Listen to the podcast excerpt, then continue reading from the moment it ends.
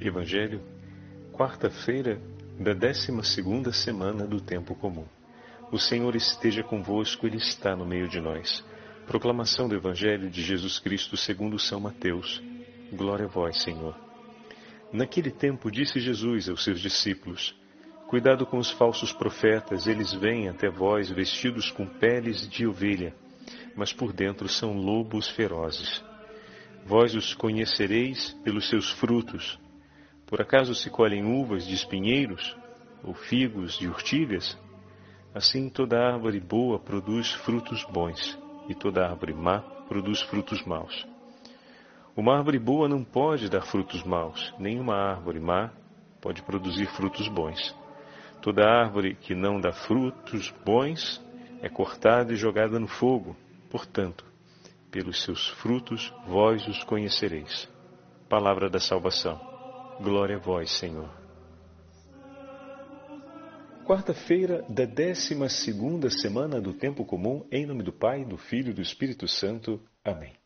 Queridos irmãos e irmãs, dando prosseguimento à nossa meditação do sétimo capítulo do Evangelho de São Mateus, Estamos ouvindo nesses últimos três dias, ao longo da leitura do sétimo capítulo, os ensinamentos que o Senhor propõe a seus discípulos à luz da plenitude da lei, que acontece na realização do amor. O Senhor veio para dar pleno cumprimento à lei e a plenitude da lei é a medida do amor do amor misericordioso que o Pai revela através do Filho por cada um de nós, esse amor que temos feito referência durante as nossas meditações, que é o ponto de partida sobre o novo mandamento, né? um ponto de partida que está baseado no novo mandamento, amai-vos uns aos outros como eu vos tenho amado, e que é a chave de leitura, de leitura para todos os ensinamentos do Senhor. O Senhor pega os ensinamentos antigos e agora os relê, os interpreta na plenitude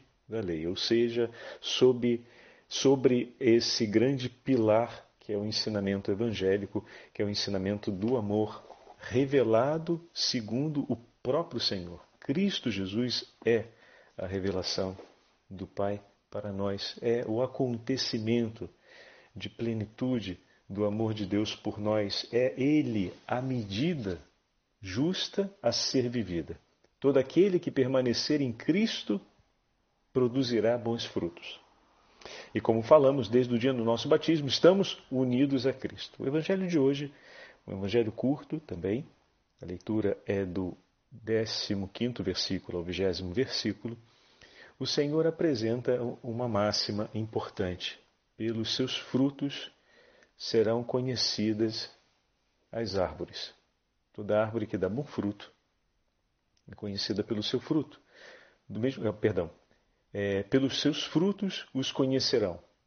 Assim ele fala em relação aos falsos profetas, mas também em relação aos próprios discípulos, pelos frutos na caridade que produzem, serão conhecidos como filhos de Deus. Não pelo que declaram, mas pelo que declarando escolhem viver e vivendo geram frutos. E aqui voltamos de novo àquilo que tem sido o grande tesouro de Deus para nós ao longo desses anos. Meditarmos cotidiana a palavra, cotidianamente a palavra de Deus para gerarmos frutos, ou seja, para não apenas compreendermos a palavra, mas escolhermos a palavra de Deus como a palavra que rege a nossa vida e a partir daí gerar os frutos. Por isso, pensando no Evangelho de hoje, pelos frutos que se conhecem, a árvore, a árvore boa dá bons frutos. Aqui cabe com muita propriedade recuperarmos as duas leituras de São Gregório de Nissa que passaram durante a liturgia das horas dessa semana. Uma foi do ofício de segunda-feira, a outra do ofício de terça-feira, e que fala a respeito dessa comunhão, se podemos pegar assim a imagem da videira. Né? O ramo produz frutos por estar unido à videira. Então, por estarmos unidos a Cristo, geramos bons frutos. Os bons frutos da vida cristã são gerados quando estamos realmente unidos ao Senhor. E ontem tocávamos a respeito da regra de ouro e falávamos um pouco ainda do dia anterior, onde o que o Senhor não quis dizer, para depois afirmar o que o Senhor nos ensina. E fazendo essa, digamos assim, é, não um jogo de palavras, mas essa, esse contraponto, tivemos a oportunidade de perceber como a mentalidade desse templo influencia muito a força de decisão do nosso coração. Porque, com certa facilidade e até fluidez de pensamento, aceitamos algumas interpretações ou um primeiro impacto da interpretação do Evangelho, sempre na direção de ser mais favorável ao meu modo de pensar, ao invés de me empurrar na direção do modo de pensar de Deus. Olha que interessante. Existe um modo de pensar que tenta fazer com que o Evangelho seja mais fácil. Por exemplo, dar margem à ideia de que não julgar para não ser julgado significa deixar de fazer atenção ao que possa ser importante pelo bem do meu irmão a fim de não ser incomodado quando meu irmão, preocupado comigo, vier ao meu encontro para me falar sobre o que não está bem, a fim de que eu me converta, isso acaba sendo aceito com uma certa naturalidade e é preciso que estejamos atentos a não cairmos nessa, digamos, tentação enquanto tendência de pensamento. Né? Ou seja, não me, me preocupo sim com o bem do outro, mas procuro falar ou realizar essa preocupação de uma maneira muito ponderada, porque muito me incomodaria se o outro viesse dizer para mim o que eu estou fazendo de certo ou de errado. Então, para não dar a ele essa liberdade, eu falo pouco e vendo uma situação que não está bem, me contento em reconhecê-la e, quem sabe, ao máximo sinalizá-la e depois rezar nessa intenção, mas não vou me aplicar muito a me aproximar ou a criar uma ocasião para ser por Ele e em favor dele, nas mãos de Deus, né, ser por Ele em favor dele, uma palavra de, de correção, um, um, um chamado de penitência, ou mesmo uma presença que é de moesta, que adverte e que se faz depois não só aquele que adverte escapa, né? mas aquele que adverte se faz depois colaborador em primeira pessoa ali para ajudá-lo a superar aquilo. Então existe essa tendência muito individualista no modo de pensar do nosso tempo, que às vezes corrompe essa sensibilidade que é importantíssima entre nós não nos esqueçamos que Paulo vai a Jerusalém conversar com São Pedro. E que em um determinado momento adverte São Pedro por conta de sua conduta em relação aos pagãos. Com muita seriedade, com muito respeito, com muita devoção, com muito amor. E Pedro acolhe com tanta amabilidade aquela palavra de São Paulo. E assim foi na vida de vários santos e santas ao longo da história. E também já aconteceu conosco em tantos momentos. Quantas vezes não temos receio de dizer tudo na hora da confissão por medo daquilo que o sacerdote possa dizer em resposta, da correção que ele possa exigir, ou da palavra mais, mais dura de puxão de orelha que ele possa fazer. E aí, até na hora mesmo de falar, falamos de maneira mais amortecida. Né? Tentamos falar de um modo menos, mais atenuado, mais discreto. Temos um medo terrível de falar tudo como é e como está, e daí ele de repente dá-nos uma, dá uma bela bronca. E seria até, em alguns casos, uma bronca bem merecida. Mas esse medo nos constrange. E, de certa forma, agimos também assim em relação às outras pessoas, não só no sacramento da confissão, quando estamos ali diante do sacerdote, e é um lugar extremamente seguro para arriscar para além desse medo, pois além de estarmos sob o amparo do sacramento, diante de nós tem um homem preparado por Deus, não da noite para o dia, mas para saber acolher a fragilidade do coração humano. E para saber aproximar desse coração fragilizado a presença misericordiosa de Deus. Em favor da sua conversão, em favor do seu crescimento, em favor da vida, da vida que vem de Deus.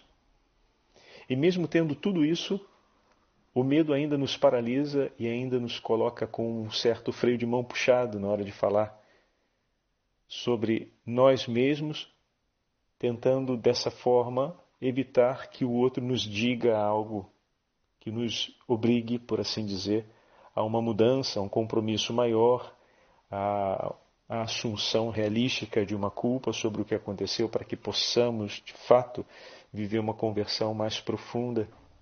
Então, existe essa tendência, essa mentalidade que, de certa forma, mina a nossa vida cristã e invade, inclusive, espaços tão importantes como o espaço do acontecimento sacramental. Né?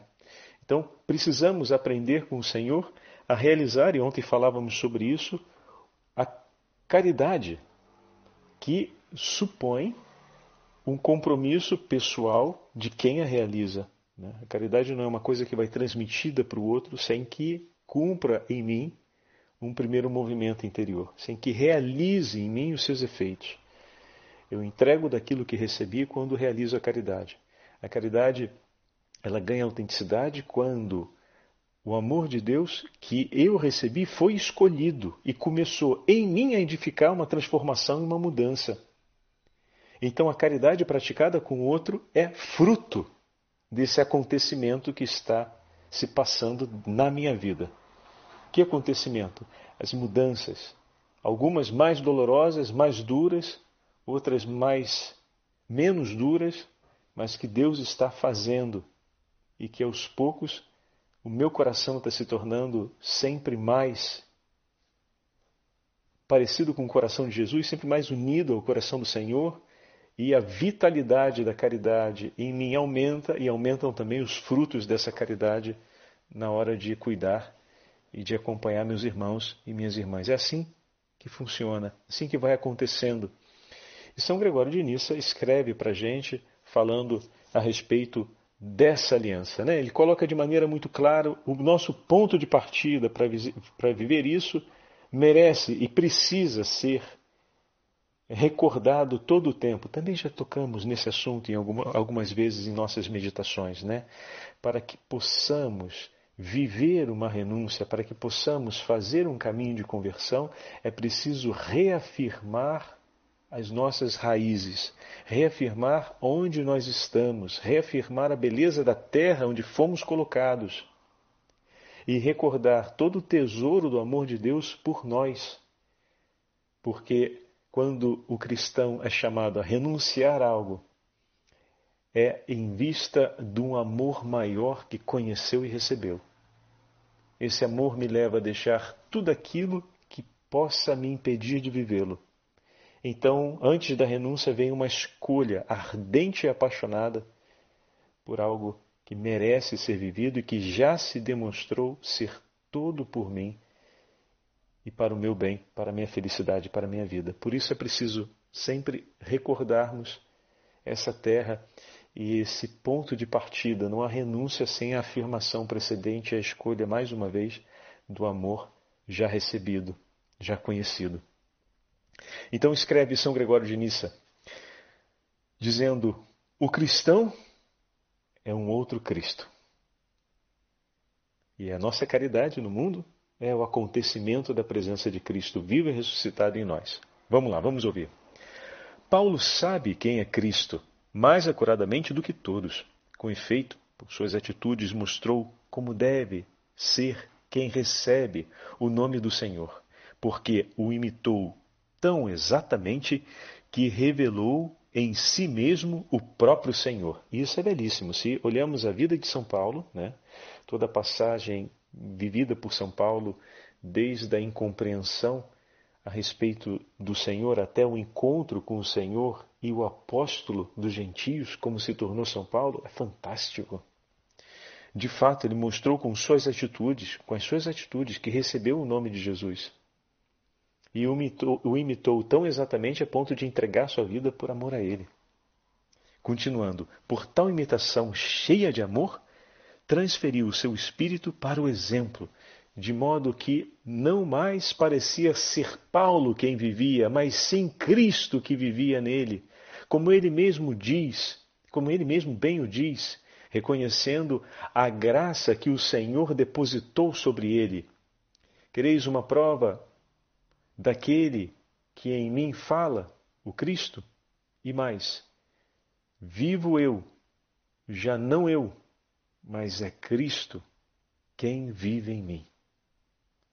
Manifestou então para nós que força possui esse nome bendito de Jesus Cristo ao dizer que Cristo é a virtude de Deus, a sabedoria de Deus, e deu-lhe ainda os nomes de paz, luz inacessível, onde Deus habita, em suas cartas dá ainda tantos outros nomes a Cristo Jesus: expiação, redenção, máximo sacerdote, Páscoa, propiciação pelas almas, esplendor da glória e figura da sua substância, Criador dos séculos, alimento e bebida espirituais, pedra e água, fundamento da fé, pedra angular, imagem do Deus invisível, grande Deus, cabeça do corpo da igreja, primogênito da nova criação, primícias dos que adormeceram, primogênito entre os mortos, primogênito entre muitos irmãos, mediador entre Deus e os homens, Filho unigênito, coroado de glória e de honra, Senhor da glória, Príncipe das coisas e Rei da justiça, e ainda de Rei da paz, Rei de tudo que foi criado, possuidor do domínio sobre o reino que não tem limites. Olha, eu não sabia que nas cartas de São Paulo tinham tantos títulos assim dedicados a Jesus. Que bom, obrigado, São Gregório de Nissa, que nos ajudou agora a perceber todos esses títulos. Eu conhecia a ladainha do nome de Jesus, conheço e a rezo com certa regularidade desde quando fiz a, a minha consagração, é, segundo o método de São Luís Maria Grignon de Montfort. Então, quinta-feira, normalmente, é o dia diante do Santíssimo Sacramento de renovar a, e proclamar bendito o nome de Jesus. Né? É, eu deixo essa, essa sugestão para todos aqueles que nos escutam. Quer fazer um ato de amor a Jesus? Na quinta-feira, que é o dia que normalmente meditamos o mistério da Santa Eucaristia, Reza a ladainha do nome do Senhor. Se tiver a chance de ir na igreja e passar ali onde tem o sacrário, coloque-se de joelho e comece a recitar a ladainha do nome do Senhor. Esse nome bendito que nos foi entregue pela salvação do mundo. E olha quantos títulos São Paulo atribui a Jesus. Cada um desses títulos, se formos olhar bem atentamente, estão diretamente ligados ou à história de Cristo na vida de Paulo, ou à história de Cristo na vida do povo de Israel, ou à história de Cristo na vida daquelas comunidades cristãs. O que significa dizer que ainda há um título sobre o qual merece ser honrado o nome de Jesus e esse título será proclamado pela sua vida, pela forma como você entrega a sua vida por amor ao nome de Jesus. E da sua entrega nascerá mais uma aclamação ao nome do Senhor. Misericórdia infinita, Senhor da fortaleza, Deus bendito e bom, meu Salvador, amparo dos necessitados, esperança dos angustiados, a nossa vida cantará um título ao nome do Senhor, pois Ele, em nós e por nós, tem realizado maravilhas. Se vivemos Cristo, é Cristo que proclamamos ao mundo. Se vivemos Cristo, como fala São Gregório de Nissa, recordando as palavras de São Paulo, nós somos no mundo uma proclamação desse nome bendito, de um título desse nome bendito. Vamos continuar o texto de São Gregório. Com esses e outros nomes do mesmo gênero, designou Jesus Cristo.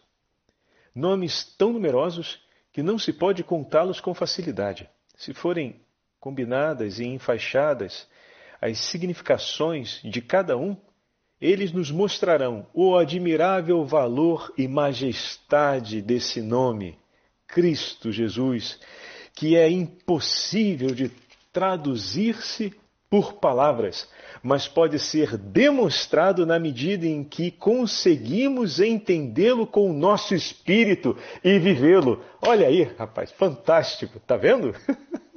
que grande chamado nos faz São Gregório de Nissa? Ô Senhor, que bom.